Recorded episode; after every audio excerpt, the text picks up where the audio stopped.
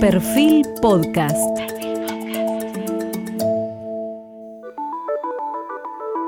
Periodismo puro. Jorge Fontevecchia en entrevista con el economista Daniel Artana. Hoy estamos con Daniel Artana. Eh, en general se dice que la cultura argentina se percibe como diferente, como si hubiera una particularidad para poder explicar los desajustes que la economía ha venido teniendo. Y Daniel Artana, que hizo trabajos en, miren qué países, Bolivia, Brasil, Costa Rica, Ecuador, El Salvador, Eslovaquia, Guatemala, Honduras, Jamaica, Lesoto, Perú, Nicaragua, República Dominicana, Suizalandia, Surinam, Trinidad y Tobago, Uruguay, Venezuela y Zimbabue, parece una persona indicada para tratar de explicarnos nuestras eh, particularidades, originalidades y por qué la Argentina no logra desarrollarse. Artana se graduó de licenciado en Economía en la Universidad Nacional de La Plata en 1980 y tiene un doctorado en Economía en la Universidad de California, Los Ángeles, en 1988. Es del mismo espacio académico de la Universidad de La Plata de Remen Lenikov y el actual ministro de Economía, Martín Guzmán. Es economista jefe de la Fundación de Investigaciones Económicas Latinoamericanas, FIEL, uno de los espacios de referencia en las investigaciones económicas en la Argentina.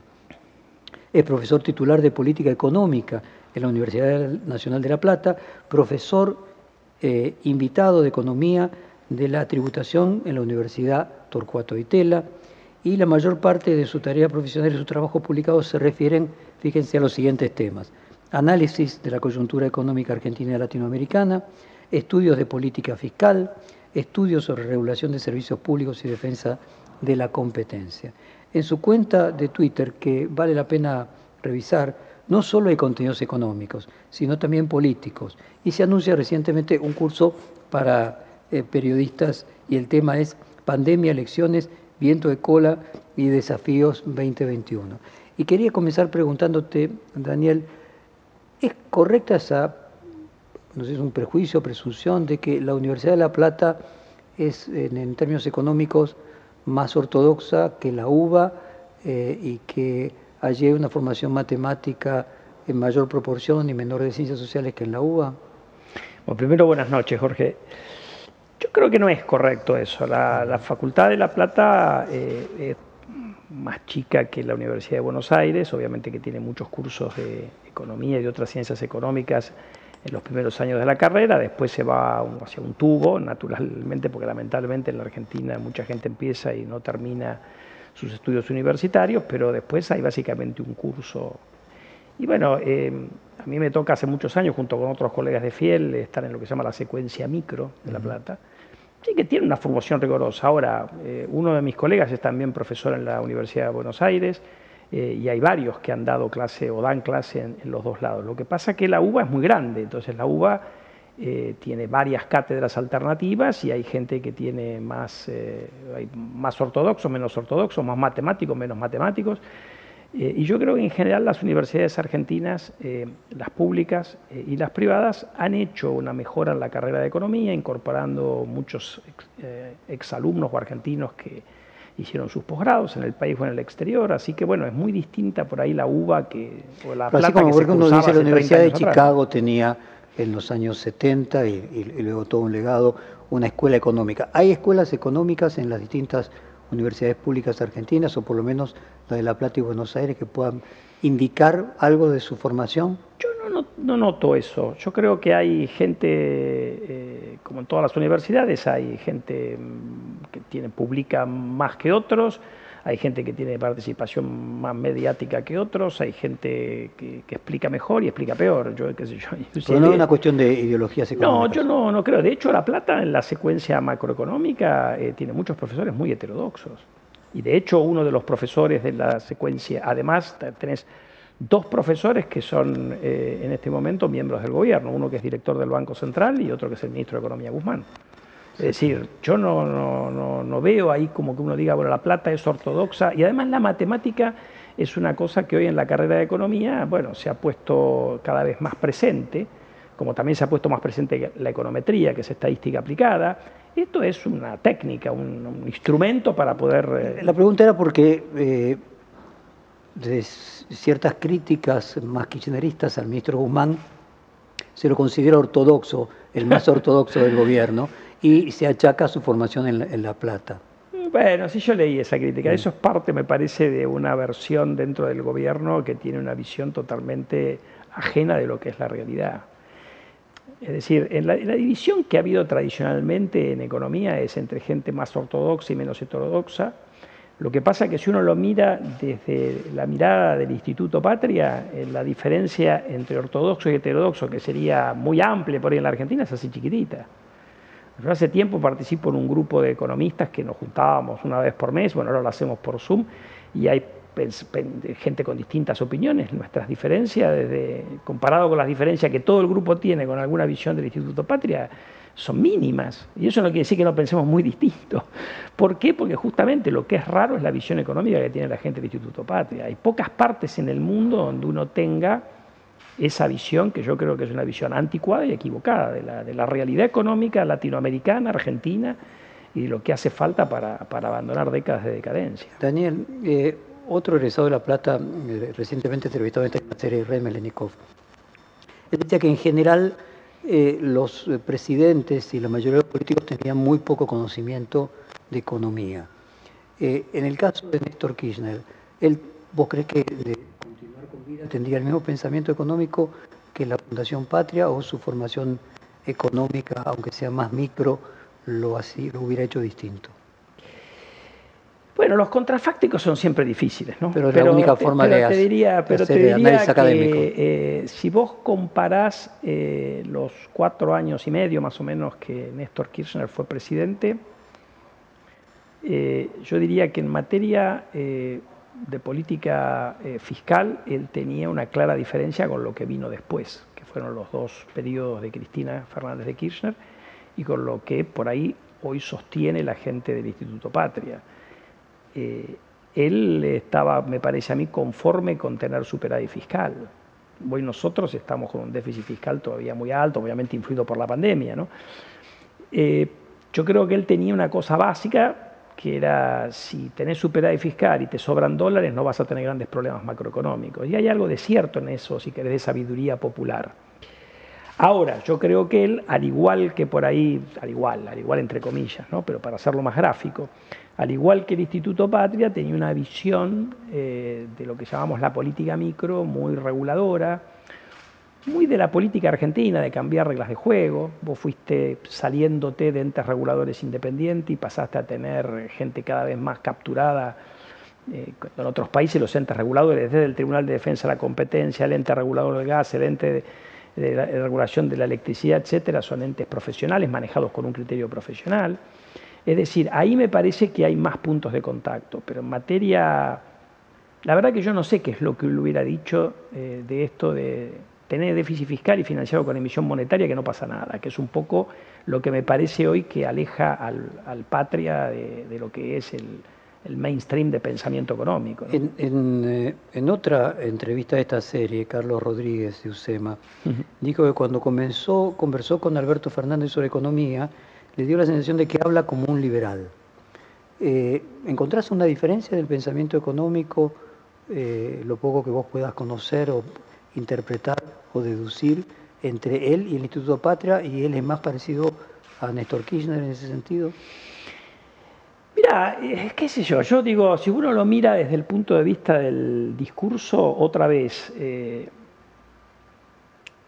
ha hecho alguna mención varias veces del presidente respecto a la necesidad de tener cuentas en orden. Ahora, después en la cancha se ven los pingos, ¿no es cierto? También que una, pandemia es muy difícil juzgar, eh, que uno naturalmente iba a tener déficit, cualquiera hubiera sido el presidente que hubiera estado a cargo de este, este desastre sanitario que nos ha tocado vivir.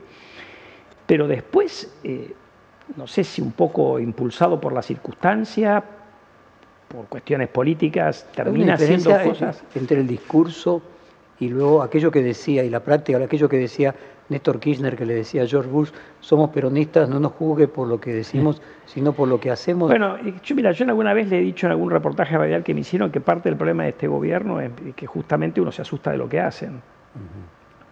Porque lo otro, que era un discurso que le, eh, que se le atribuía a Kirchner, como decís vos, que le dijo a Bush, la verdad que no, no, sé si fue así, pero el, punto es que acá el problema es lo que hacen hoy.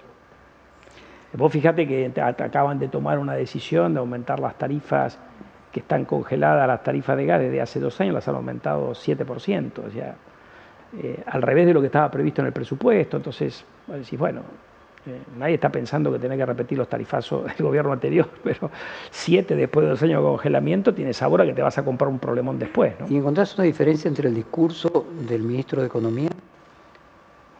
Entre él y el Patria, sí, y entre él y la vicepresidente también. En materia macroeconómica. Eh, él dijo en la Universidad de Catamarca no hace mucho, que habrá sido hace cuatro o cinco semanas atrás, que bajar el, ordenar los números fiscales. Siempre otra vez cuando uno va volviendo a la normalidad, no estamos hablando de una situación puntual de pandemia, pero ordenar los números fiscales no es de derecha. Yo diría es de sentido común.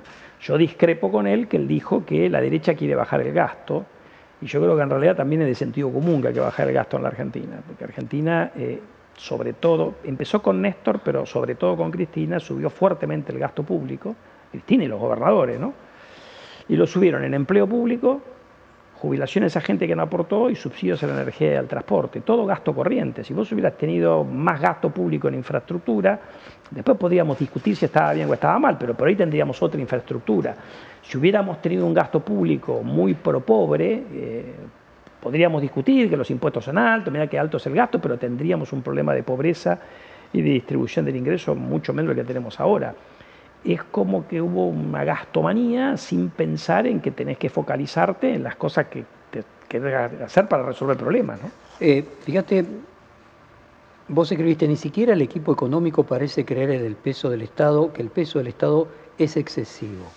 o sea, vos lo que, si te entiendo bien, lo que estás diciendo es que habría un peso del Estado, si fuera eficiente, por ejemplo, sé, los países escandinavos, si resolviera la pobreza a través de redistribución, el problema no sería Sería menor. Yo digo, a ver, yo creo que la primera cosa que uno tiene, me parece que como sociedad nosotros fallamos, es que si uno quiere tener Estado de 45 puntos del PBI, vas a tener impuestos altísimos. Y cuando vos tenés impuestos altísimos, la fantasía popular de que lo va a pagar la gente rica nada más, es una fantasía popular. Los países escandinavos, como la mayoría de los países desarrollados, tienen impuestos a las ganancias que pagan desde el sueldo de un empleado de comercio paga impuestos a las ganancias. Acá estamos tres veces el sueldo de un empleado de comercio ahora con la reforma esta última que se mandaron. Entonces, yo no digo ni que eso ni que esté bien ni esté mal, pero como sociedad lo que uno tiene que tener claro es que si vas a tener más gastos, vas a tener que tener más impuestos, porque financiarlo con deuda, por un tiempito se puede, algún gasto se puede, pero no el gasto corriente, y financiarlos con inflación tampoco es razonable. Y ahí es donde nosotros tenemos un divorcio. Porque parecería que a la hora de gastar se anotan todos y después, uh, mira el déficit que hay y empezamos a hacer tratar de ser creativos con el déficit. Con el déficit no hay que ser creativo, hay que bajarlo. Ahora, eh, después eh, yo sí creo que a la Argentina le sobra gasto porque además es muy ineficiente. Entonces uno puede decir, bueno, mira, cambiar el Estado en la Argentina es complicado, tratemos de volverlo eficiente, pero en el, en el entretiempo es como que vos tenés metido una cosa que te está generando una traba bueno, a veces por ahí tendrás que sacrificar y achicarlo. Vos fíjate, nosotros hemos llegado, también lo escribieron en una nota ahora hace poco, a una relación de empleados públicos por empleo total, contando los informales, de uno cada cinco. Uno cada cinco tenés que ir a Francia o a los países escandinavos para encontrar esa participación de empleo público en el empleo total. Todo sugiere que tenemos un Estado muy grande, sobre todo si además uno se compara con los países de la región. Ahí nosotros estamos a la cabeza con Brasil y, algún otro país más. El resto de la región tiene una participación del Estado mucho menor y muchos países se la ingenian para tener indicadores distributivos mucho mejor que nosotros. Déjame entrar en el tema de la ideología económica a partir de muchas eh, ideas que fueron puestas en discusión a partir de la pandemia también respecto a la economía, como la emisión y la inflación. Keynes escribió en 1958, te voy a leer textualmente, los hombres prácticos que se creen exentos por completo, de, por completo de cualquier influencia intelectual son generalmente esclavos de algún economista difunto. Los maniáticos de la autoridad que oyen voces en el aire destilan su frenesí inspirados en algún mal escritor académico de algunos años atrás. Estoy seguro que el poder de los intereses creados se exagera mucho comparado con la intrusión gradual de las ideas No, por cierto, en forma inmediata, sino después de un intervalo, porque en el campo de la filosofía económica y política no hay muchos que estén influidos por las nuevas teorías cuando pasan los 25 o 30 años de edad, de manera que las ideas de los funcionarios y políticos, aún los agitadores, aplican al que aplican a los acontecimientos actuales, no serán probablemente las más novedosas, pero tarde o temprano son las ideas y no los intereses creados las que prestan y representan peligros tanto para el mal como para el bien. Eh, esta, esta frase de Keynes, de que eh, la gente lee hasta los 25 o 30 años, obviamente no es el caso eh, tuyo que te dedicas a ni los casos de los académicos, pero me refiero a los decisores económicos, los empresarios, eh, los políticos. Eh, ¿te, parece aplicable hoy? Bueno, a ver, yo trataría de ligar con un poco, vos dijiste algo también ahí diciendo, primero la, la, realidad y uno va aprendiendo de la experiencia. el mundo desarrollado, y la primera cosa que uno tiene que entender es las restricciones en las cuales se mueve.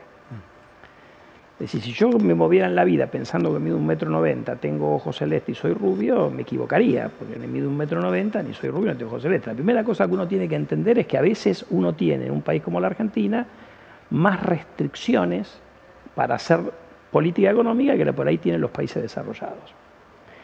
Segunda cuestión, una de las cosas que se aprendió de la crisis del 30 fue a partir de un error de los que tomaron decisiones en aquel momento, que en el medio de una situación de una depresión importante, es un libro de Milton Friedman, no estamos hablando de la heterodoxia con Anna Schwartz, eh, el argumento fue que la política monetaria fue contractiva. Entonces se aprendió de que había que por ahí hacer una que se llama política anticíclica. Después puedes elegir el instrumento fiscal, el monetario o ambos.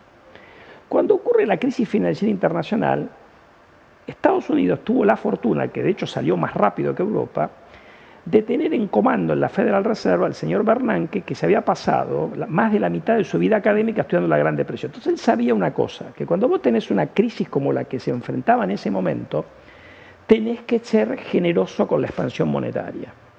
Y de hecho también tenías que hacer un paquete fiscal importante. Obama hace un paquete fiscal muy importante al año siguiente, eso fue el año 2009, al año siguiente los, americanos, los eh, republicanos se lo recortan y quedó a medio camino. Pero Estados Unidos logró salir mucho más rápido, y vos acordate siempre la crítica que hacía en Alemania de por esa historia de la hiperinflación que habían vivido, siempre fueron muy amarretes, reaccionaron tarde, y si vos mirás los números, Europa reaccionó después que Estados Unidos, tanto en producción como en empleo. Esta crisis aprendieron. De hecho, la discusión hoy en Estados Unidos es que se están pasando de rosca para el otro lado. O sea, sacar una cantidad de paquetes. Estados Unidos el año pasado tuvo, perdón, 15 puntos de déficit fiscal, este año va a tener otra vez 15 puntos de déficit fiscal. Y la Fed ha sido extremadamente eh, eh, expansiva. Entonces la discusión es si no, no habremos pasado para el otro lado. Ahora, cuando vos tenés una crisis de la magnitud que tiene el mundo hoy, si tenés el espacio, tenés que ser expansivo. Ahora, vamos a traerlo para Argentina. Yo, mira, apenas empezó la pandemia, entrevistaron por ello y yo dije, bueno, a ver, el gobierno argentino no tiene la posibilidad de endeudarse como tiene el gobierno americano, como tienen los gobiernos europeos. Ahora, vamos a financiar todo lo que hagamos con impuesto inflacionario, con emisión e inflación, a la larga o a la corta. La alternativa a eso es peor, porque si la economía te implosiona es peor que eso. Ahora, dado que lo vamos a financiar de una forma que es mucho más complicada que en los otros países, tenemos que ser muy cuidadosos con todo lo que es no gasto pandemia. Y ahí es donde el gobierno yo creo que falló falló en, no priorizar, que vos obviamente tenías una necesidad de gasto de pandemia y tenés un montón de gastos superfluos. Después finalmente terminó haciendo un ajuste con la inflación, que los salarios públicos no acompañaron la inflación, terminó no siendo tan, tan deficitario el año pasado como amagó ser en algún momento. Pero te tenés que acomodar a la circunstancia y después muchas veces el tipo que está a cargo de la política económica o de la política general, el presidente, tiene que elegir el mal menor. No siempre es elegir entre opciones buenas. Cuando a vos te toca un lío como este y tenés una restricción, en parte autoinfligida por el gobierno, bueno, elegís el mal menor. Daniel, primero para quedarnos a nivel mundial, dado que la pandemia evidentemente es un hecho tan excepcional que permite ampliar y mirar como con una especie de microscopio cosas que normalmente aparecen en la vida cotidiana en pequeñas dosis. Pareciera que hasta el Fondo Monetario Internacional reconoce que la inflación es un fenómeno multicausal y no solo monetario, y que se puede emitir en determinadas circunstancias, en determinados sectores, sin generar inflación. Eso es una cosa que en realidad, a ver, yo te voy a decir dos. Primero, siempre se supo que no siempre la emisión se traslada a inflación, porque si la demanda de dinero crece y te quiere esa mayor emisión, no vas a tenerla, no hay una relación directa. Esto te lo acepta hasta el tipo más ortodoxo de la Universidad de Chicago de Minnesota, si querés. Ahora, yo creo que lo importante de esa frase no es como la leyó acá el Instituto Patria. Es al revés. Es que el gobierno este, que venía negando que la inflación tenía un fenómeno monetario, aceptó que la emisión monetaria también influía en la inflación, cosa que Guzmán venía diciendo hace rato. Es decir, yo lo interpreto al revés, no es que el fondo se acomoda a nosotros, nosotros entendimos que el discurso extravagante del patria no tenía lógica. Ahora después, si vamos a refinar lo que dice el, el fondo, ¿de qué vamos a hablar? ¿De la inflación del mes que viene o de la inflación de los próximos cinco años? Si vamos a hablar de la inflación del mes que viene, yo te diría, lo que vamos a emitir este mes o el mes que viene, probablemente tenga poco que ver con la inflación del mes que viene. ¿Por qué? Porque hay rezagos, porque en un país que tiene un esquema cambiario como el que tiene la Argentina, la emisión excesiva primero le come las reservas al Banco Central, cuando tenés dualidad cambiaria se te va la brecha cambiaria y recién después de un tiempo, cuando el gobierno se ve obligado a devaluar más el tipo de cambio comercial, se termina yendo a los precios. Entonces, no hay una relación directa como hay en un esquema de tipo de cambio flexible, disculpa el tecnicismo. Entonces, ahora, si vamos a hablar de la inflación en los próximos cinco años, probablemente aún a los economistas eh, más heterodoxos, pero yo diría profesionales, te van a decir, y mira la emisión monetaria o mira cuál es el ritmo de depreciación del tipo de cambio. Porque, a ver, hay una cosa que se sabe desde Julio Olivera en la Argentina, que yo tengo esquema de dinero pasivo y dinero activo. Si yo controlo el tipo de cambio, el dinero es pasivo, no activo. ¿Me entendés? Entonces, acá hay una confusión de que se agarran de una frase que dijo alguno por ahí. Yo diría, si voy a pronosticarte la inflación de los próximos cinco años y voy a mirar la cantidad de dinero, si voy a mirar el próximo voy a mirar un montón de ah, cosas. Siguiendo la, pregunta con la introducción de Keynes en el 58 de los economistas eh, eh, fallecidos, que podríamos decir desactualizados, eh, tenía que ver casualmente con eh, el fracaso de Juntos por el Cambio. Eh, el, que, el, plan económico, supuestamente para que Macri ganase las elecciones, eh, con la idea de que con emisión casi cero o emisión negativa se iba a reducir la inflación, terminó logrando un resultado totalmente distinto. Era ignorancia por parte del Fondo Monetario de que, bueno, si iba a bajar la inflación dentro de cinco años, o, dentro de dos, o dentro de tres. y que en realidad, perdón, para concluir la pregunta, en lugar de ser un plan para que Macri ganara las elecciones, era un plan para que Macri perdiera las elecciones. Bueno, yo te diría que hubo varios errores de diseño en ese programa. Eh, a mí me parece que más que el foco en la emisión monetaria, lo que tenía, la obsesión que tenía el gobierno de aquel momento, camino a la elección, era que no se le desbandara el tipo de cambio. Y terminó rifando un montón de reservas. La misma obsesión que tiene este gobierno camino a la elección de medio término. Entonces yo diría que en eso hay algún punto en común. Eh, yo creo que tuvo un problema de querer bajar la inflación muy rápido en un país que traía una inercia inflacionaria ¿Vos te refieres ahora a 2016? no me refiero sí al real programa con el fondo fue 2018, ¿no? Por eso, pero vos te estás refiriendo ahora. El problema empieza antes, ¿no? El problema empieza antes porque, eh, y esto, nosotros, lo alertamos en su momento, como muchas veces nos equivocamos, ¿no? Pero eso. Había una inconsistencia de entrada en querer ser muy ambiciosos, que más que lo terminó reconociendo, creo que en el libro este que sacó ahora, ¿no? En querer bajar la inflación y lo que vos hacías del otro lado en materia fiscal. Entonces, la consecuencia de eso es que te ibas a endeudar un montón, como Argentina tiene un mercado de capitales muy chico, te terminás endeudando afuera, eso te genera atraso cambiario. De hecho, Macri en el 2017 tenía un tipo de cambio real no muy distinto del que tenía Cristina antes de irse. Había atraso cambiario. El atraso cambiario es una peste, genera un montón de problemas para el funcionamiento de la economía. Cuando el financiamiento para la economía argentina dejó de estar disponible, eh, empezaste con la presión y lo que te aportó el fondo no te alcanzó para sustituir esos dólares que antes aportaba el sector privado. Entonces hubo un error, apostar a que iba a haber mucho financiamiento durante mucho tiempo. Eso respecto de 2016-2018. 2016-2017. Cuando llega el 2018 estás en el, en el lío, van a buscar el programa con el fondo. Obviamente que el programa te pide determinadas cuestiones y quizás ahí hubo un error de diseño. Yo no te sé decir bien si fue un problema del equipo económico de acá o del equipo del fondo. Eh, pero evidentemente era un programa que era demasiado ambicioso en tratar de resolver la cuestión, sobre todo en materia monetaria, a pesar de que tenía algunas cláusulas de ajuste, tampoco iba, iba a emisión cero, tenía algunas cosas que te permitían alguna flexibilidad. Eh, pero después también empezó a meter la, la, cola, que la gente empezó a ver que venía un gobierno populista otra vez. Entonces ahí la cosa se empezó a complicar. No solamente tenías problemas de diseño, la gente se en mueve el 2019. y eso, la gente se mueve por expectativa. Y lo ves el día que termina Uno puede decir que causa o consecuencia. que en realidad vino porque en el 2018 la economía perdió. Ah, no, claramente. Acá hubo un error ahí en tratar de. Yo creo que sí, es como que la sensación que a mí me da es que el gobierno pensaba que si tenía el dólar tranquilo no importaba tanto el nivel de actividad. Y no consiguió ni una cosa ni la otra.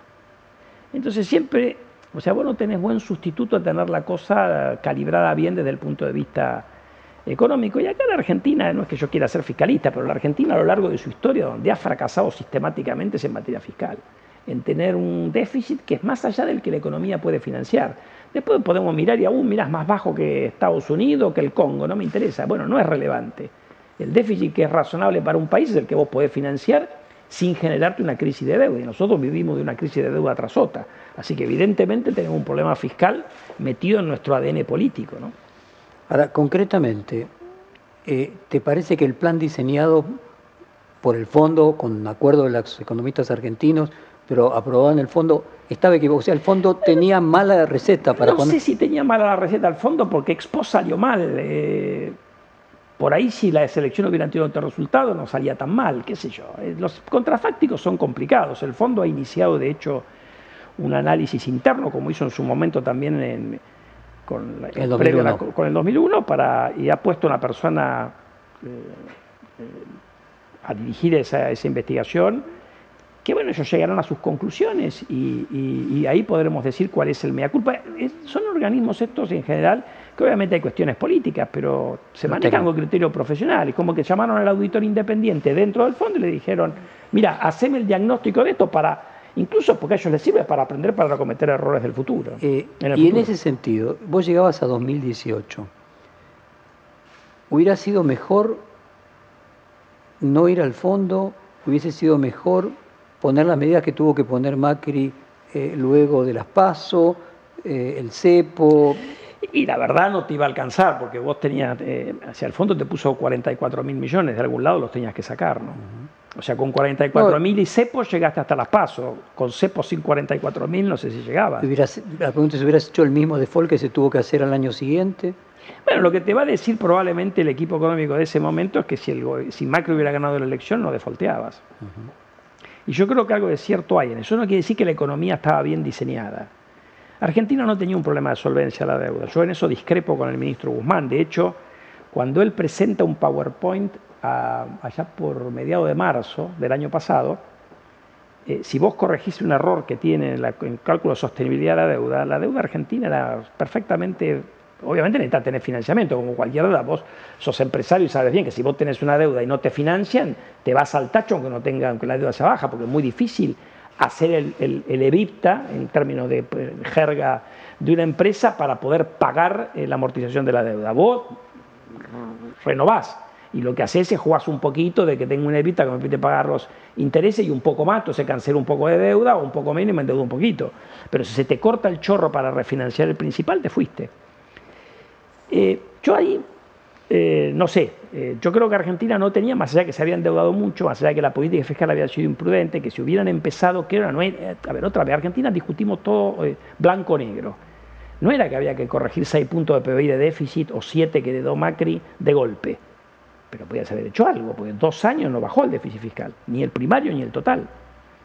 Si vos ibas bajando gradualmente, que supuestamente era Ahora, ¿por qué no baja el déficit? Y bueno, no baja el déficit porque el gobierno se quedó entrampado de promesas electorales, de baja de impuestos y de algunas subas de gasto que no se podían hacer. Entonces también pecó, si querés, de gastador. La reparación, todas cosas que tienen la lógica, la reparación histórica de los jubilados, la baja de retenciones, la reforma de ganancias, es así, mal hecha, porque vas a subir el mínimo imponible cuando lo que tenías que hacer era estirar las escalas, entonces pagaste un costo político fiscal en el Congreso dos veces, 250 mil millones. En fin, una cantidad de medidas que vos decís, bueno, tener, tener una justificación, pero si no tenés plata, priorizás. Hubieras usado algo de eso para bajar el déficit. Ahora, siempre expos es fácil, porque el argumento que te hacen los que estaban en ese momento en el gobierno, bueno, si no hacíamos eso no ganábamos elecciones de medio término, si no ganábamos elecciones de medio término no podíamos gobernar. Yo discrepo también con ese argumento porque creo que un presidente recién electo tiene mucho más poder del que sugiere el número de porotos en el Congreso, por lo menos los primeros seis meses. Y que vos tenías que haber sido muy enérgico, así como fueron muy arriesgados en materia eh, cambiaria. ¿Vos te acordás que había gente que decía ortodoxa, mantengamos un cierto cepo, seamos cuidadosos, ahí fueron muy arriesgados, no fueron igual de arriesgados en materia fiscal. Y ahí donde pagaste las consecuencias. Yo hubiera preferido, yo soy por ahí de la vieja guardia, ser más agresivo en lo fiscal y en lo estructural y menos en lo monetario. Y siguiendo esa línea, el kirchnerismo perdió las tres elecciones de medio término y ganó las tres elecciones presidenciales. ¿Cuál hubiera sido el problema de perder la elección de medio término si finalmente terminabas perdiendo la elección presidencial? Sí, bueno, eso ya no lo sé porque se me meterme en un terreno donde, eh, que es el político, que no, tengo obviamente ventajas comparativas, pero lo que sí creo es que bueno, las cosas salieron mal. Y en esa contrafáctica, sí.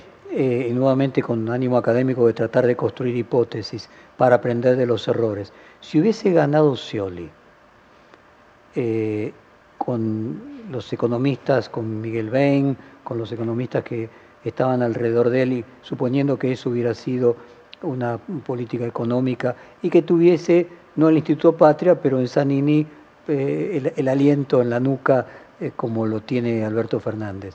¿Cómo crees que hubiéramos llegado a 2015? A 2019, ¿no? De 2015, perdón, a 2019. Mira, yo creo que era difícil porque si hoy eh, que tenés a todo el peronismo adentro, se le hace difícil al Ejecutivo poder tener una política coherente, a mí me parece que en aquel momento también hubiera sido difícil. Pero bueno, eso, eso la verdad que no pensé nunca cómo hubiera sido un gobierno de Scioli, eh, no lo pensé mucho, así que te, te, voy a decir lo que se me ocurrió ahora, sí, pero yo sí lo miro con el espejo de hoy, eh, hubiéramos estado complicados, porque te das cuenta que hay una, eh, como que no, no, entiende una parte del kirchnerismo la restricción presupuestaria, como que, viste, eh, es una persona que gana 100 mil pesos por mes o 50 mil pesos por mes y quiere gastar tres veces lo que gana. Bueno, en algún momento choca con la pared. Y decime, siguiendo esa idea de que te sirve para proyectar, esa idea de cómo hubiéramos llegado de 2015 a 2019 serviría para proyectar de alguna manera cómo hubiéramos, cómo llegaremos de 2019 a, 2023. Eh, ¿Vos imaginás que vamos a llegar a 2023 peor que lo que llegamos a 2019? Bueno, la primera cuestión que hay que tener en cuenta es que la situación externa, si uno deja por un momento de lado la pandemia, eh, es, mejor. es extremadamente favorable para el gobierno. Y muchas veces eh, uno subestima el impacto que te genera tener una soja a 500, 550 dólares la tonelada. La soja, por usar, es eh, fenomenal eso para la economía argentina. Y ahora lo curioso es que con esa situación externa, con la tasa de interés en el mundo, eh, en la deuda soberana de los países desarrollados negativa, rindiendo menos que, que cero en términos ajustados por inflación, tengamos los problemas que tenemos. ¿no? Eso te marca que hay algo que te contraposa. Pues mira, yo escribí un artículo en La Nación que se llamaba, hace unos meses atrás, ¿no? pero se llamaba El Reino del Revés. es que acá las buenas noticias te generan dudas. Al contrario de ponerte alegre, es como que si nos ganamos la lotería y en lugar de decir, bueno, mira, fantástico, qué bien voy a pasar ahora que me gané la lotería, eh, empecemos a pensar que nos va a ir peor porque va a venir un montón de gente, nos va a querer robar, que nos van a golpear, que no... Acá es igual, o sea, acá tuvimos la gran fortuna de la soja, que nos ha permitido mejorar la recaudación, le ha permitido al Banco Central volver a comprar algunos dólares y demoraron todo lo que tenían que hacer. Postergan los ajustes de tarifa, eh, se sientan arriba los controles de precios, se van a sentar arriba el tipo de cambio. Es decir, en lugar de resolver, aprovechar la bonanza que te da espacio para resolver los problemas sin tanto costo político, no, pateamos las cosas para ver si sacamos cuatro votos más en la elección de octubre o cuando termine siendo. Pero lo que decís es que la lo podemos llamar, el flujo entre 2019 y 2023 es mejor para este gobierno que para el precedente. La herencia que recibió este gobierno del gobierno de Macri, ¿es igual, mejor, peor que la que recibió Macri del de Cristina? No, yo creo que Cristina le dejó a Macri un país con una herencia tremenda. ¿no? Peor. sí, a ver, le dejó un país con cero reserva en el Banco Central, Macri le dejó 10 mil millones, o sea, igual, no, tampoco. Pero le dejó una deuda sin resolver. Tenías el default del Club de París y tenías el problema de los holdouts. Tenías una economía con un déficit fiscal fenomenal. Macri en sus últimos dos años, mal hecho si querés, pero dejó una economía con virtual equilibrio primario. Cristina le dejó, si no recuerdo mal, cuatro puntos de déficit primario. Yo diría que si lo mirás ahora, eso es lo que te toca.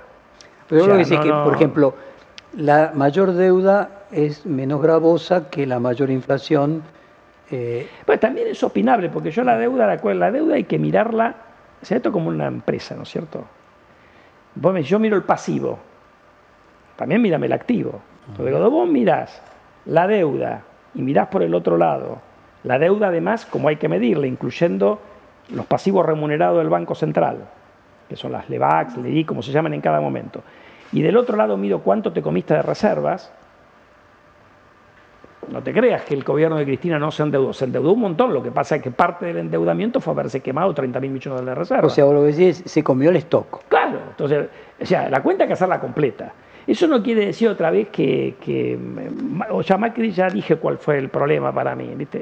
O sea, aquí hay una cosa que nosotros tenemos que entender que el déficit fiscal para nosotros tiene un problema adicional, que como no tenemos un mercado de capitales, o lo financiamos, vamos a financiar un poquito con colocaciones locales, o entonces lo vamos a financiar con endeudamiento externo, y eso normalmente te genera atraso cambiario, o lo vamos a financiar con inflación que te, te agrava los problemas distributivos. Entonces, todo sugiere que tenés que estar más ordenado. Por eso yo creo que ese fue un error, hasta te diría, imperdonable del gobierno de Macri. Porque esto era de manual que se les iba a trazar el tipo de cambio, ¿me entendés? Como en este gobierno, ¿viste? el discurso y la se le están quemando los papeles de tanto querer cargar la cosa sobre una herencia que en realidad... Entremos en el tema actual. Eh, vos en un tuit posteaste un artículo de Enrique Sewach que vos consideraste de lectura indispensable. El título es eh, Por la Christinomics, eh, y la segunda ola, el oficialismo debería pedir adelantar las elecciones en lugar de postergarlas. Sí. Podría profundizar muy creativo. ¿Por qué, te, ¿Por qué te pareció de lectura? No, bueno, me pareció una cosa, como Enrique en general es un observador muy agudo y, es muy creativo. Me pareció una cosa que todo el mundo hablaba de postergar y mirá cómo va a jorobar el gobierno a la oposición y era en realidad con esa forma de ver distintas las cosas lo que dijo, mirá, capaz que al gobierno lo que le conviene es adelantar la elección, porque no es que postergándolo un mes o dos eh, va a mejorar las cosas. La apuesta que vas a tener las vacunas y que la economía te va a reaccionar y capaz que te sale mal. Entonces, un poco el argumento, ¿cuándo voy a estar mejor desde el punto de vista del bolsillo del votante, que es para lo que puede jugar un poco esta idea de postergar o no la elección? A mí me pareció original, después uno puede me pareció que tiene un punto. Después ¿Tú crees que hay un riesgo de que la economía esté peor más tarde que sí, Yo diría, a ver, depende de un montón de cuestiones. Porque obviamente hoy aparece un factor que es muy difícil de, proyectar para un economista, que es hasta dónde nos va a pegar la segunda ola. O sea, pegar va a pegar. Lo vas a arreglar con medidas de contención. Pues a ver, si vos, si vos tenés que volver por una cuestión sanitaria a fase 1, vas a generar un desastre en la economía, no tenés la plata para bancarlo, va a ser un desastre esto, va a ser un desastre de actividad económica y una inflación o una presión sobre la brecha cambiaria fenomenal.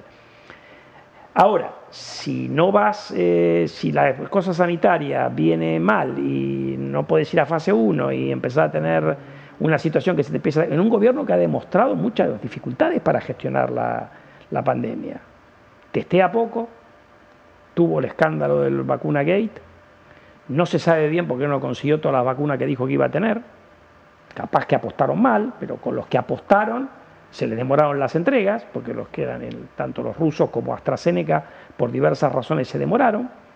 Entonces vos tenés un gobierno que tenés una bomba ahí explotando por todos los casos volando, a 20.000 casos por día, por decir un número redondo, que te empieza a pegar en los índices de mortalidad, ¿y qué hace el gobierno? Bueno, ahí tenés un, tema, ¿no es cierto? Pero eso es una cosa muy difícil de pronosticar, porque la verdad que nadie sabe bien para dónde va a ir.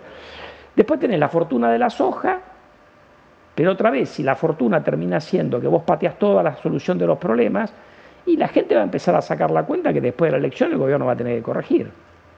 Y la gente se anticipa, todos van a tener, empezar a tener presión cambiaria, el Banco Central que por ahí no va a tener, va a tener algún espacio de, para intervenir en el mercado, pero no mucho. Entonces ahí la puedes hacer peor, porque ahora vamos a recibir, entre otras cosas, además el regalo de la ampliación de capital del fondo. Eso afortunadamente va a llegar más cerca de la elección, pero también está la tentación de que se lo gasten en otra cosa. En lugar de bajar deuda con eso, en lugar de cancelar la deuda con el fondo en vez de discutir 44 mil millones, discutir 40, que se lo patinen tratando de, sostener un tipo de cambio siguiendo Esa, perdón, siguiendo esa lógica, en los eh, tres periodos eh, kirchneristas anteriores, finalmente lo que vos te encontrás es que se perdió la elección de medio término y se ganó la presidencial. Pero no en el 15, ¿no? ¿Sería bueno? No en el 15. ¿Cómo no en el 15? El 13 se perdió. ah, bueno, no se ganó, perdón, sí. Pero se ganó, claro. Bueno, a ver, yo lo que pasa que creo que ahí tuviste... 2007 eh, eh, vos venías de una recuperación muy notoria en actividad económica y empleo después de la crisis de la convertibilidad. Así que era natural que el que gobernaba fuera reelecto. En ese caso, bueno, tuvo esta decisión de cambiar y poner a Cristina en lugar de Néstor, que podía haber ido por la reelección, pero bueno, era natural que el gobierno ganara. Si vos le preguntabas que con esa economía que había recuperado lo que había recuperado. Y en el 2011 vos tenías una economía que había crecido después de la crisis del 2009 fenomenalmente, un gobierno que había perdido un montón de popularidad, pero al decir que creo que le atribuyen a Durán Barba, entre la economía creciendo al 10% y el efecto viuda, el gobierno era imbatible en la elección. La verdad que no sé si, pero ex post resultó imbatible, encima con una oposición dividida. Eh, vos no vas a tener eso ahora. Vos vas a tener la economía en los números por ahí sí. Si no mete la cola a la segunda ola, por ahí creciendo, rebotando 7%. Pero obviamente no es la misma situación que, que tuviste eso en 2021. pero si lo proyectás a 2023. Bueno, es que ahí viene. Si vos no resolvés los problemas y no te mejora más el precio de la soja, eh, la realidad te va a pasar factura. Porque vos no aprovechaste la bonanza para resolver los problemas. Entonces, siguiendo ese planteo, Daniel, el hecho de que el oficialismo gane o pierda las elecciones de octubre, ¿modifica algo la economía a futuro? Hay quienes, siguiendo la creatividad de Segwatch, piensan que le beneficiaría perder porque habría una expectativa hacia 2023 de posible cambio. Sí, pero eso no les va a ayudar a resolver los problemas. ¿no? Vos fíjate que no les ayudó, a Cristina no le ayudó para ganar, porque también la expectativa de que pudiera perder el kirchnerismo también le puede haber ayudado a estabilizar un poco la cosa. Vos pensás que este es un gobierno que ha extremado mucho, yo no lo llamaría heterodoxo porque es insultar a mis amigos heterodoxos. Los instrumentos que usa este gobierno de controles y... Eh, los ha llevado a un nivel que es difícil pensar que vos puedas aguantar con esas cuestiones dos años más. Es decir, en algún momento es inevitable corregir o se van a bancar una aceleración de la inflación, que ya está a niveles extravagantes, ¿no? porque estamos a la inflación al 4 mensual. Entonces yo digo, bueno, vos podés a ver, yo te puedo controlar la economía con un montón de cosas. Te puedo poner control de cambio, te puedo poner control de precios. Ahora, todo eso genera un montón de problemas en la economía. Si yo lo hago por un tiempo corto, yo no lo haría, pero si lo, hago, si lo hacen por un tiempo corto, aguantás.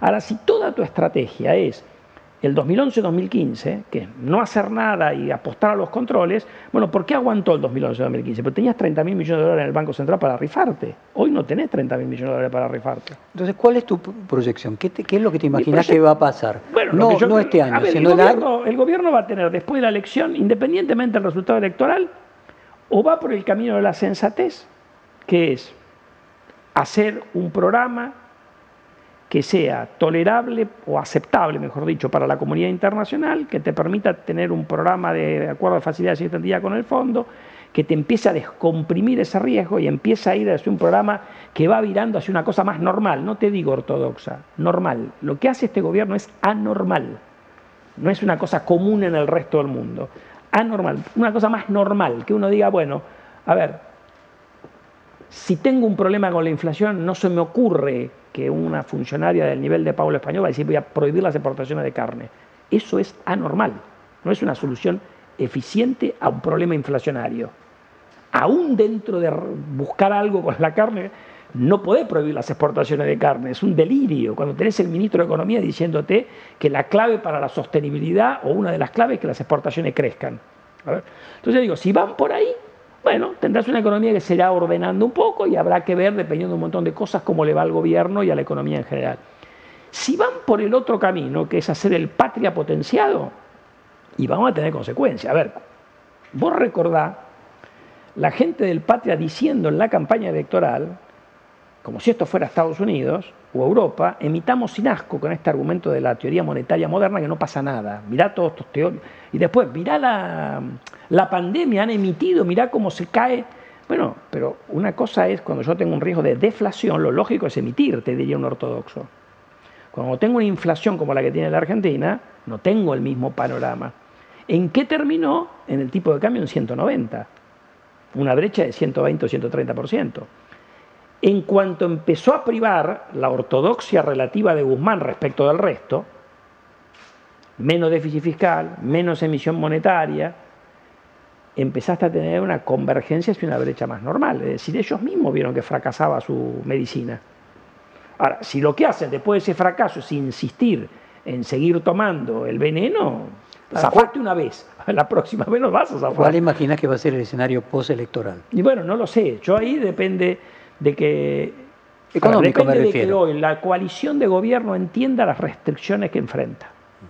A esos fines, un ¿Perdón? triunfo, a esos fines, ¿un triunfo los ayuda a pensar mejor o un fracaso? Mira, yo creo que en general el, eh, pues te diría probablemente que el triunfo, un- con un gobierno normal sería el triunfo que te ayuda a pensar mejor. Ahora este es un gobierno muy particular. Otra vez, yo te vuelvo a repetir ese artículo del reino del revés. Acá las buenas noticias se convierten en más problemas, no en menos. Hay que salir de esa trampa. ¿ok? Entonces la pregunta será si el kirchnerismo duro tiene la capacidad de entender que, que 2 más 2 es 4, discu- sin ánimo de ofender a nadie. Si la vicepresidenta, que me parece a mí que está mucho más por arriba del kirchnerismo duro, entiende que el camino es por ahí, no por el, el camino de lo que han sido sus representantes en el gobierno, para ejemplificar con este aumento del gas, eh, o van a una cuestión eh, de ignorar las restricciones con el riesgo de una aceleración inflacionaria. hagamos- Cosa que eh, en general vos ves, o sea, Venezuela fue una fuga hacia adelante que terminó en una hiperinflación, como no tenemos que acordarnos nosotros que somos un poco más grandes de lo que es una hiperinflación, porque mucha gente acá no la ha vivido, ¿no? Hagamos hipótesis eh, que puedan ser posibles. Cuando vos decís la mirada económica del Instituto Patria, ¿podríamos decir que Axel Kisilov representa esa perspectiva?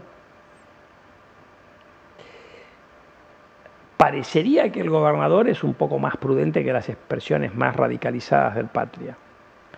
Ahora, cuando él fue ministro no contribuyó a, resolver los problemas, pateó la pelota afuera. Y en realidad en las cosas que le ha tocado gestionar demostró tener una, una preferencia o una predilección por priorizar lo político sobre lo que le convenía, sobre la solución técnica que le convenía al país. Te voy a nombrar eh, el arreglo del Club de París, la compra de las acciones de IPF. Los dos casos fueron un negocio horrible para la Argentina. Yo iba a avanzar a preguntarte eh, tu evaluación de él como ministro para tratar de proyectar hacia ¿viste? 2023, si la adelantaste. Te leí la Entonces- ¿quién es eh, el, el- el- podríamos decir, el- la mente económica del Instituto Patria? Bueno, no lo sé, eso habrá que preguntarle a ellos quién es el que... Ahora, yo creo que la primera cosa que uno tiene que...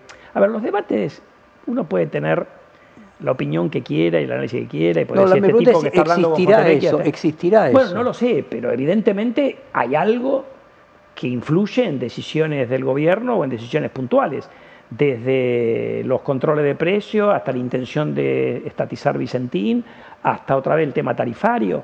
Es decir, hay algo, eso no sale de un repollo. Si vos mirás un poco las cosas que, que han escrito, que yo no es que he leído todas, pero he leído algunas ahí.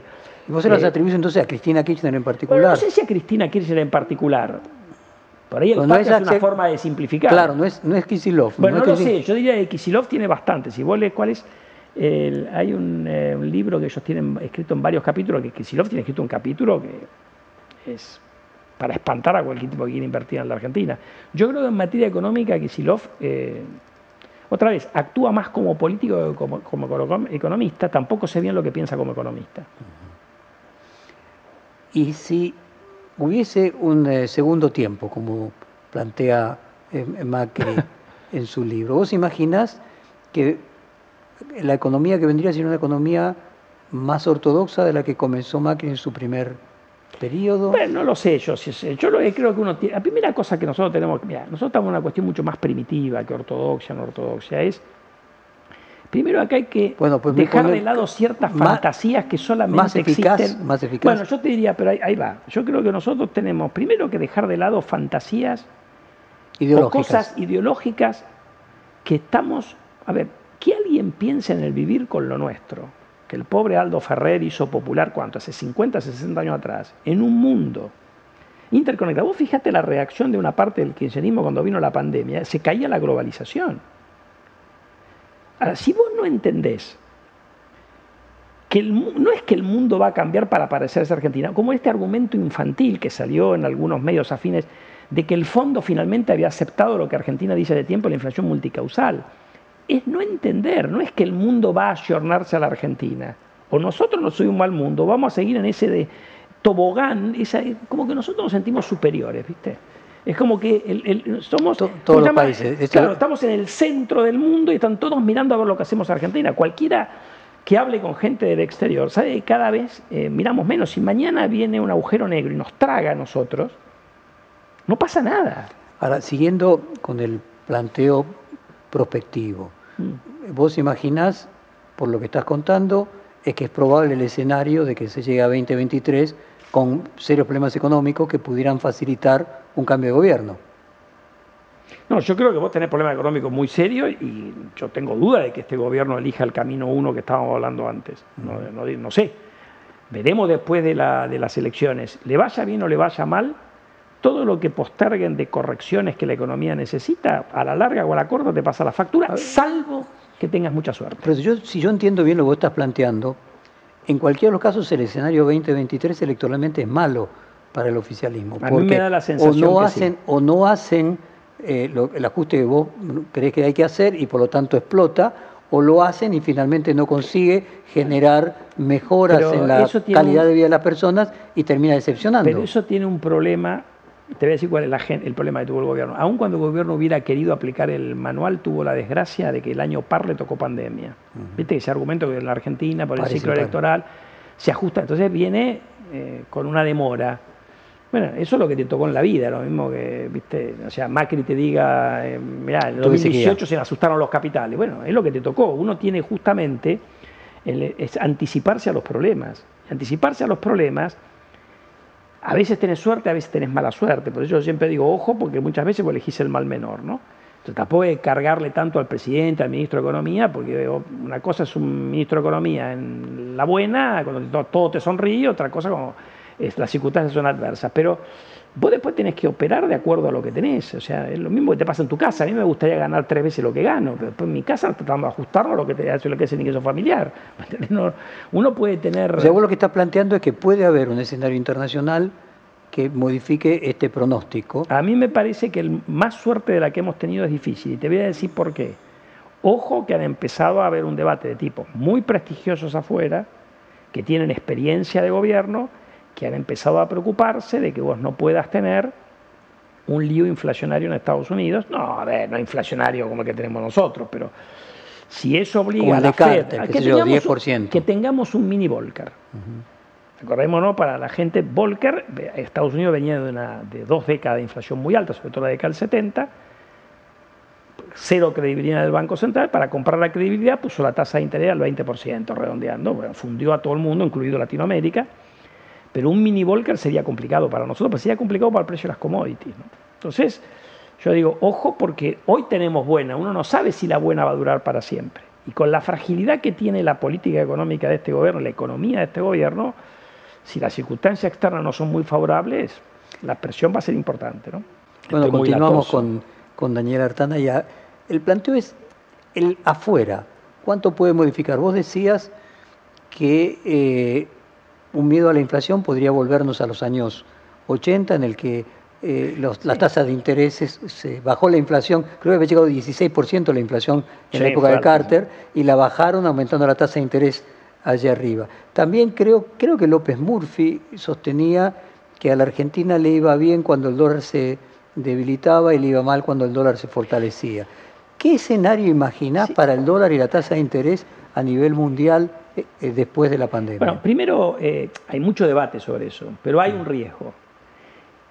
Igual, otra vez, si en ese riesgo de inflación se materializa y nosotros logramos sortear, porque yo no digo que va a ser un Volcker, por ahí es un mini Volcker, me parece que también han aprendido y lo van a manejar mucho antes de que la inflación llegue al 10% en Estados Unidos, pero, ahí se va al 4 y ya tienen que empezar a operar.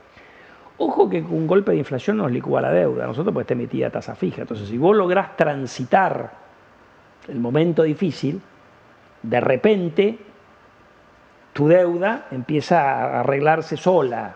Entonces, uno tiene que tener la capacidad de sortear. Ahora, obviamente, eso en, un país que está más o menos ordenado, los saltos los puedes, como han demostrado en el medio de esta pandemia, países tan diversos como Chile, eh, Perú, Brasil, Uruguay. El, mini Volcker o el Volcker eh, fue lo que hizo la década perdida en toda América Latina, ¿no? Sí, claro, pero estaban todos muy endeudados. ¿Por qué?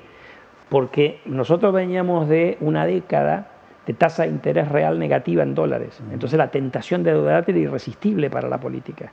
El día que vos cambias eso, con deuda emitida no, a plazos no muy largos, en general a plazos cortos, la suba de, te hizo fundir. Porque vos, si la tasa es negativa, el nivel de deuda no te, no te molesta, o sea, se paga sola. Inflación alta, ¿te haría subir el precio de las commodities o te haría bajar el precio? Te lo haría subir, pero lo que pasa es que, yo digo, el problema no es que vos si el mundo licúa, va a ser un problema para el mundo, pero nosotros no licúa la deuda. El problema es que vos tengas la presión inflacionaria y para contrarrestar eso, el mini volker que yo hablo, que la tasa de interés tengas una suba de la tasa de interés fenomenal. eso te mete, eso te genera, probablemente si ocurre más en Estados Unidos que en el resto, porque Estados Unidos está mucho más bandeado en materia fiscal y monetaria que Europa, te genera una apreciación del dólar y eso en general es malo para el precio de las commodities. Ahí va. O sea, el planteo sería que si vos tenés inflación, eh, finalmente la ecuación es cuánta soja tenés que exportar para pagar tu deuda. O sea, el clásico cuánto evita eh, para pagar tu deuda. Es por ahí, lo podés ver eh, así. Entonces, el punto sería que si te aumenta la inflación, te aumenta el precio de las commodities, en ese caso estarías beneficiado por los dos lados. El problema sería el costo de la tasa de interés si vos estás endeudado en el mercado y el, privado. el tema es que me parece a mí que el mundo, en particular de Estados Unidos, no va a aceptar una inflación muy alta. Por más que tenés académicos, muchos fuste diciendo, bueno, por ahí habría que hacer, como ven la deuda, está muy endeudado todo el mundo en Estados Unidos y en el mundo en general, bueno, dice, ¿por qué no licuamos un poquito? No te lo dicen así, pero en el fondo el mensaje. Yo creo que la política en el mundo no tolera mucho inflación, con lo cual si la inflación empieza a ir para arriba, lo más probable es que los bancos centrales aprieten la política monetaria y eso genere algún ruido con la tasa de interés. Otra vez, no un Volcker, porque eso no hace falta porque venir inflación muy baja. ¿no? Ahora, ¿es posible sin licuar la deuda que se pueda duplicar la deuda de los países y no pase nada? ¿En el mundo? Sí. Bueno, hay toda una discusión. Mira, si vos miras las proyecciones de la Congressional Budget Office para Estados Unidos, son atemorizantes. Estados Unidos tiene hoy, número más o menos, eh, la deuda pública bruta, o sea, no se le sacan los activos, pero es la que se puede mirar históricamente, la más alta de la historia, a nivel eh, parecía la que había a la salida de la Segunda Guerra Mundial. Está bien. Y ahí va, cuando vos mirás... Ahora, cuando proyectan, aún en escenarios conservadores de tasa de interés, eh, la proyección se vuela. Ahora, esa es una proyección que lo que sugiere es que van a tener que bajar el déficit fiscal, después que la economía normalice. Y yo creo que el mundo, de hecho se discutió en la reunión de primavera del fondo, el mundo va a ir seguramente a una cuestión, no digo yo que esté bien, por ello haría otra cosa, pero me parece que van a ir a, una, a tratar de subir impuestos. Vos tenés la propuesta de la secretaria del Tesoro Yeren hablando, que no está mal la propuesta, pero digo de tratar de poner una suerte de impuesto mínimo a las empresas a las empresas global. ¿Por qué?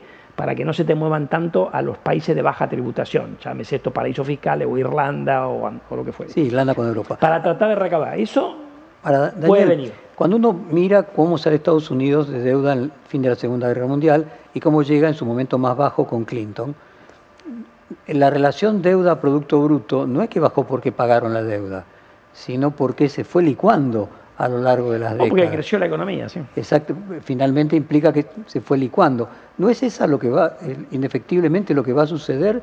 Bueno, lo que pasa es que parte de la discusión en Estados Unidos es, eh, una cosa es el paquete para recuperar la economía después del piletazo que se mandó con la pandemia, otra cosa es lo que están haciendo, pues vos tenés mucha gente diciendo, mira, le estamos metiendo a esta economía mucho más estímulo del que hace falta. Entonces, si vos te pasás de rosca por querer cebar el crecimiento, empezás a chocarte con restricciones de capacidad. Del otro lado, que lo que te dice, no, mira, todavía tengo espacio en el mercado laboral, porque es cierto que ha bajado mucho la tasa de desempleo, pero hay como 4 millones de personas en Estados Unidos que previo a la pandemia estaban buscando empleo que hoy no están. Entonces todavía tengo espacio ahí. Pero o sea, el tema ahí es un tema de si vos querés forzar, vos querés forzar la máquina todo lo que da, lo más probable es que funda el motor. ¿eh? Déjame hacer una pregunta de muy largo plazo. ¿Se paga la deuda con superávit fiscal? ¿Existe eso? está en los libros simplemente. Eso hay un debate muy interesante. Eh, hay un economista de un banco que se llama Natixis, se llama Artus, que hace el punto ese, en definitiva, las deudas. Ahora, todo depende de la posición en la cual estás. Todo depende de la posición en la cual estás. Si vos tenés financiamiento, podés jugar a refinanciar y que tu economía o tus ventas ¿eh? crezcan y la deuda se te licúe. Para que crezcan, pero si tiene que crecer por arriba de la tasa de interés. Claro, ahora, si a vos, como es la tasa de interés muy baja, ahora, si a vos no te financian para permitirte... No, asumamos que a Estados Unidos le van a financiar ah, siempre. Estados Unidos, sí. Entonces, a lo que voy es, pero finalmente va a pasar lo mismo que después de la Segunda Guerra Mundial. Fue con inflación que se fue pagando esa deuda. No, ahí hoy la discusión es justamente no con inflación, sino porque la tasa de interés es muy baja en el mundo. Ahora, ¿qué pasa? Sí, tasa de interés negativa, digamos. ¿eh? pero la tasa de interés es negativa en el corto plazo. Estados Unidos ha estado tratando de emitir más deuda larga para abrochar la tasa baja. Ahora, cuando vos querés ir a financiar con bonos a 30 años, ahí empezás a tener alguna, alguna, alguna subidita en la tasa de los bonos de 30 años. Y como corolario final, ¿qué le dirías a aquellos que desconfían del dólar, de las monedas, de lo que hicieron todos los países emitiendo, no solamente Estados Unidos, y por ejemplo eh, apuestan al Bitcoin o a otro tipo de, eh, de seguros de valor? Te diría, a ver, lo que pasa cuando vos emitís mucho es que eh, el, Bitcoin por ahí en alguna medida ha tomado algo del papel que tenía el oro. El oro. Ahora, no es el oro el Bitcoin. Entonces, yo sobre el Bitcoin mucho no hablo porque yo de cosas que no termino de entender muy bien cómo funcionan. Ahora, pongo de otra eh, forma, de activos. Eh, activos que sean obviamente escasos, mientras que la cantidad de eh, elementos financieros pueden ser eh, muy altos. Es decir, vos le, dirías a la gente, resguárdese comprando elementos sólidos. Bueno, que no sean... lo que vos vas a tener es que vos te podés eh, cubrir contra... Porque ¿qué pasa? Vos, la primera reacción ante una emisión, y por eso se da esta paradoja, tuviste una recesión terrible a nivel mundial y las bolsas en los países desarrollados están a niveles récord. Entonces ahí es donde vos tenés el precio de los activos, no tuviste el impacto de la recesión. Vos, circunstancias normales, con el receso que ha tenido el mundo, la bolsa Pero no es casualmente resultado de que están leyendo de que hay que poner la plata en, eh, acciones. eso ha sido la consecuencia de la emisión y donde por eso hay gente que te dice, mira, no vas a tener tanta inflación porque la inflación se te va o se te dio en el precio de los activos, que era una de las cosas que decían que miraba Grispan siempre, no solamente hay que mirar los precios de los bienes, sino que hay que mirar los precios de los activos, porque si yo tengo una burbuja en el precio de los activos, cuando la burbuja se pincha, tengo un montón de problemas. Entonces yo te diría que los lugares para cubrirse naturalmente son esos, o te vas, porque hoy qué pasa, se no se te cayó como fue la recesión los precios de las propiedades, el precio del oro, el precio del bitcoin, el precio de las acciones, es como que todos esos activos, entonces ya no tenés una oportunidad, hubo alguna oportunidad puntual antes de los paquetes de Vos te referís a, la nueva liquidez. Claro, bueno, yo digo, la, no, la nueva liquidez en algún momento te la van a ir recogiendo. La clave es que la puedan recoger sin generarte un problema. Pues fíjate que ya pasó con la crisis financiera internacional. Vos tuviste el salto en la liquidez y después vino el tapper tantrum, te lo empezaron a sacar el salto en la liquidez. O sea, no es que el mundo no es que, o sea, yo creo que todos tienen perfectamente claro que vos vas a tener que recoger esa liquidez. Lo que pasa es que no es tan obvio que lo puedan hacer sin generar ruido. Entonces hoy estamos viviendo una circunstancia muy particular y yo digo, en una circunstancia como esta, si vos tenés la capacidad de endeudarte y vos tenés el espacio para emitir porque no tenés una presión inflacionaria, tenés que usarlo. Yo aprendí eso de la persona, del maestro mío con el cual hice la tesis, Arnold, que todavía afortunadamente vive, tiene como 95 años, Arnold Harvey, que él había vivido la Gran Depresión, vos en un lío como este, vos te, yo te viene por ahí corriendo un elefante, le tiramos primero al rifle del elefante, después le tiro con el... Con, porque nos pasa por arriba. Bueno, esto es igual, bueno, te puedes quedar corto. Ese fue el error de la crisis del 30. Ahora, eso no quiere decir que no vas a tener problema en el después. Y eso no quiere decir, como nos pasa a nosotros, que no tengamos la misma capacidad que tienen Europa, Estados Unidos o eventualmente Japón, de tener la capacidad de poder responder con esas herramientas expansivas, si querés, contracíclicas. Vos dijiste, y ahora sí, prometo la última, porque me entusiasmo y quiero seguir, que eh, muchas veces es de lecturas simplificadas, como por ejemplo que la inflación es multicausal y que en realidad eso ya era algo que estaba reconocido. Y muchas de las veces, muchas de las cosas que se dicen respecto del futuro es que va a ser muy diferente. La globalización también vos mencionaste que no creías que eh, el, coronavirus la cambiara eh, radicalmente. ¿Te imaginas un mundo distinto económicamente después del coronavirus? Bueno, yo sí me lo imagino algunas cosas distintas. Creo que vamos a ir a una mayor presión tributaria en los países centrales, sobre todo en Estados Unidos, que tiene una presión tributaria, entre paréntesis, menor que la nuestra. Eh, creo que va a haber toda una discusión de tratar de prevenir estos eventos, que no es solamente eventos de pandemia, sino también, que vas a tener algo de la cuestión climática dando vueltas, sobre todo con un gobierno en Estados Unidos que tiene una visión más normal que la anterior, que ignoraba el problema climático. Pero creo que hay cosas que no van a cambiar, porque al mundo le ha ido bien con la globalización. Los únicos que creemos que le va mal al mundo la globalización somos nosotros que opinamos sin mirar. Es decir, ¿qué vas a tener? Eventualmente el just in time será menos just si querés tener alguna seguridad. O las empresas tendrán un poco más de inventario, pagarán un costo de inventario para no tener el riesgo de que si hay un evento de salud o lo que fuera en un lugar, no se te. o el canal de Suez. Pero eso no, otra vez, una nota de The Economist hace cuánto, una semana o dos sobre el canal de Suez el mundo va a aprender, resuelve esos problemas con el pragmatismo que lo resuelve el sector privado. No es que van a cambiar como querría la izquierda latinoamericana y vamos a ir a un mundo cerrado nada más que porque se quedó un barco en el canal de Suez. Pensarán una forma alternativa de cómo resolver ese problema. Uno no mata a las cosas que funcionan bien por un incidente. Eso es una cosa que si el día que aprendamos eso, que otra vez, el mundo no se va a argentinizar. Eso no va a ocurrir no va a pensar como el patria. Y ya no hemos tenido N ejemplos desde que este gobierno asumió. Señor Tana, muchas gracias por esta más hora de, de, conversación. gracias. Perfil Podcast.